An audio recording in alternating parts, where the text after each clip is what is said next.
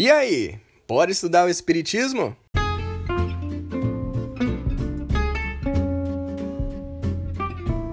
Eu sou Júlio Sena e esse podcast foi feito para você, sim, para você que quer conhecer e quer estudar mais as obras da doutrina espírita.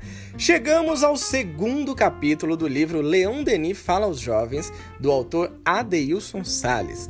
E esse capítulo vai falar sobre a beleza da vida. Você sabe como funcionam as leis universais? E o que é preciso para evoluir e ser um espírito cada vez melhor. Se você acabou de chegar, seja muito bem-vindo, seja muito bem-vinda. Eu te sugiro ouvir os primeiros episódios e já fazer parte dessa comunidade de estudiosos desde o início. Você vai encontrar o episódio inaugural e também o primeiro capítulo. Então ouve lá que é rapidinho, aí você volta e já continua o estudo com a gente. Se você já está acompanhando os estudos, então já sabe, né? Pega seu livro, aumenta o som e vem comigo para ler mais um pouquinho do livro Leão Denis Fala aos Jovens, de Adeilson Sales.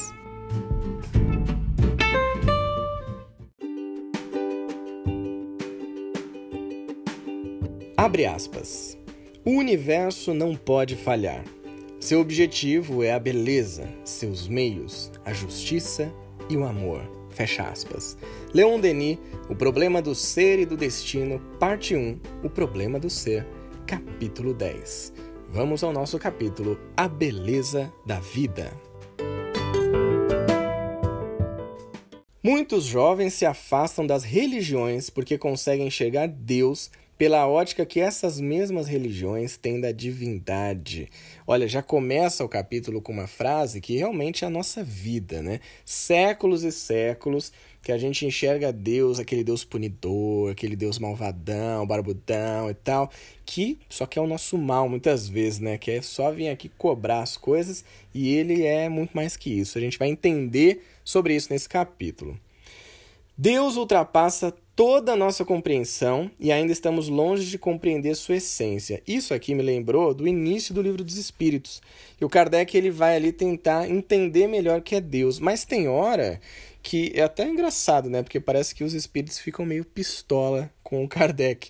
Porque ele vai perguntando, perguntando, perguntando, aí tem uma hora que os espíritos viram assim e fala: "Meu querido, vocês não têm discernimento, vocês não têm palavras, vocês não têm intelecto, vocês não têm nada para entender isso. Então, assim, relaxa, entende até aqui que tá bom. Depois, quando você estiver um pouquinho melhor, aí a gente conversa com vocês.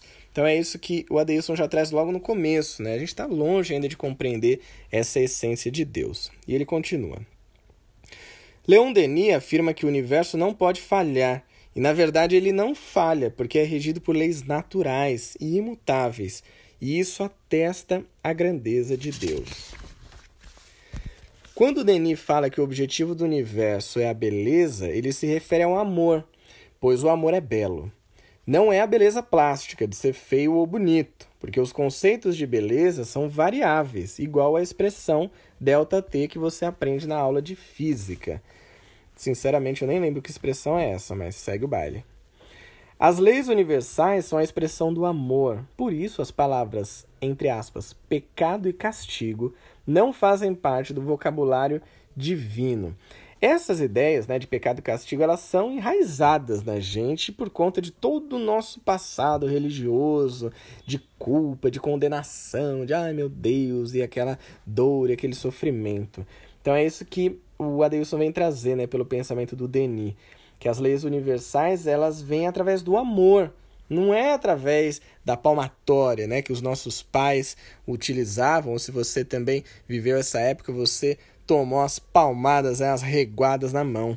Não é isso, né? Na verdade, lei universal. Se Deus é soberanamente justo e bom, ele não vai usar a palmatória, né, gente? Até mesmo a dor que nós julgamos ser a manifestação de um lado mórbido da vida é a expressão de algo que foge à beleza proposta pelo Criador. Podemos dizer então, fazendo coro com Leon Denis, que tudo que promove o bem se identifica com a beleza de Deus. Eu concordo com Adeilson e com o Denis. E você? A vida é bela. A morte é transformação para a beleza da imortalidade. As enfermidades são experiências que aperfeiçoam a beleza da alma. Dessa forma, e eu destaquei esse parágrafo, quando nossos comportamentos são viciosos, eles refletem os traços inacabados e borrados de um anjo em construção. Interessante, né? Quando os nossos comportamentos são viciosos, a gente tem, é normal. Gente, isso é autoconhecimento. É você saber o que você faz de bom, o que você não faz de tão bom assim, quais são seus vícios, suas virtudes e você né, entender como lidar com isso. Mas são traços de um anjo, né? Nós vamos ser espíritos de luz, mas estamos em construção ainda. Somos esses anjos em construção, esculturas que vão sendo moduladas de acordo com as nossas próprias escolhas. Esculpimos nossos destinos, trilhamos os caminhos que desejamos. Essa frase aqui eu grifei e anotei a seguinte é, a seguinte observação. Responsabilidade sobre si. O que, que eu quero dizer com isso? Quando o Adeilson fala esculpimos os nossos destinos e que a gente trilha os caminhos que a gente deseja, ele está trazendo a proposta do Espiritismo, que é o quê? Responsabilidade, autonomia. Quem cuida da sua vida é você, quem direciona a sua vida é você. Ninguém vai vir aqui resolver seus perrengues, seus pepinos. Claro, a gente tem a ajuda da espiritualidade, sem dúvida, dos mentores, de Jesus, de Deus, mas não aquela ajuda que vem e resolve para você e faz aquela prova de física que você esqueceu o que, que era o delta T. Não, você tem que se ajudar, né? Lembra do capítulo lá do Evangelho? Ajuda-te que o céu te ajudará? É isso. Adianta você ficar de braço cruzado, né? Sentadão, sentadona no sofá, esperando que o mundo mude, para que aí sim você pense em fazer alguma ação para se melhorar. Uh -uh, não vai rolar. Você vai ter que sair do sofazinho, tirar o popô do sofá e realmente se colocar em ação. É isso que muda a nossa vida. É isso que traça o nosso destino. Então, a gente tem total responsabilidade sobre nós mesmos. Ele continua. A escultura evolutiva leva milênios para estar pronta para revelar a beleza de Deus em nós. O maravilhoso da sua juventude é que dentro do seu coração juvenil cabem todos os sonhos do mundo.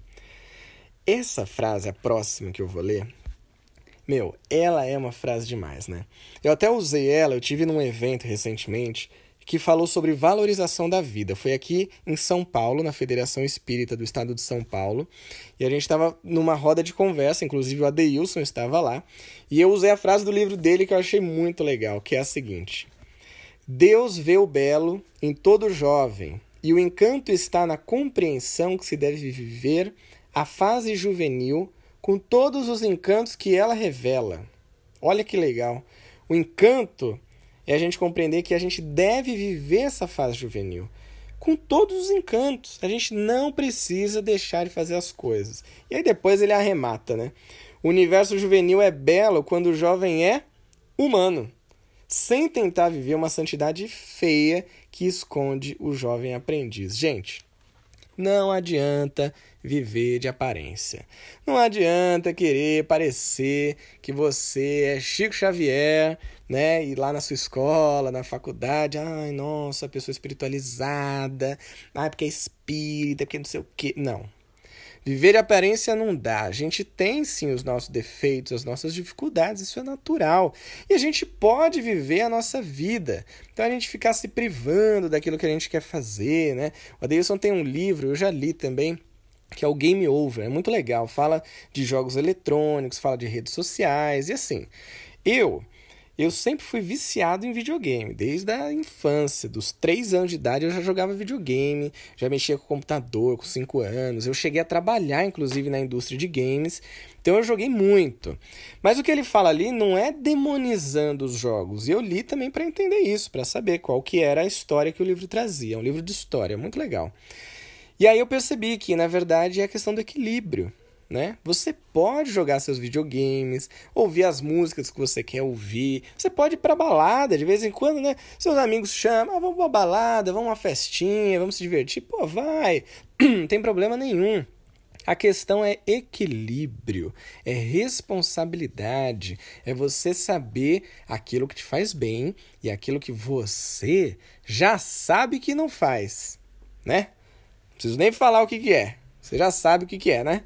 Já aprendeu. Então, segue o baile. Ele continua aqui. Um jovem que sorri, que ama, que cai, que sofre e chora, mas que sonha é Deus adolescentemente divino, trazendo alegria e esperança para o mundo. É isso, a gente tem que sorrir, amar, cair, sofrer, chorar, tá tudo certo. A beleza de Deus sempre vai estar lado a lado com o que é justo e amoroso. Toda maldade no coração é obra inacabada em que o divino escultor talhará a beleza do Evangelho. E aí ele acabou. Achei que tinha mais, mas não. Acabou o nosso capítulo. Sensacional, né? Adorei esse capítulo.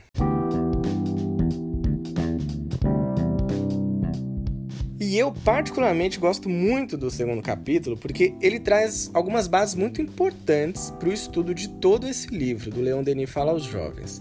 E claro, já faz a gente repensar um monte de coisa sobre a nossa vida, maneira que a gente compreende o universo e até mesmo como a gente entende Deus. Então eu espero que essas reflexões tenham sido muito úteis para você também. Se você ainda não tem o livro, quer embarcar com a gente nesse estudo, procura lá. Leon Denis fala aos jovens, você vai encontrar em grandes livrarias. E claro que se você ouviu, curtiu ou ficou com dúvida, ou quer trazer suas reflexões, ou só quer mandar uma mensagem, corre lá no Instagram, arroba Se você tiver o livro e vai entrar com a gente nessa, posta nos seus stories e me marca, porque a gente vai conhecer toda a comunidade estudiosa do Espiritismo. Tô ligado que muita gente aí tá querendo estudar o Espiritismo de novas maneiras, com novas linguagens, então vem com a gente. E lembrando nosso querido Allan Kardec, codificador da doutrina espírita. A fé necessita de uma base.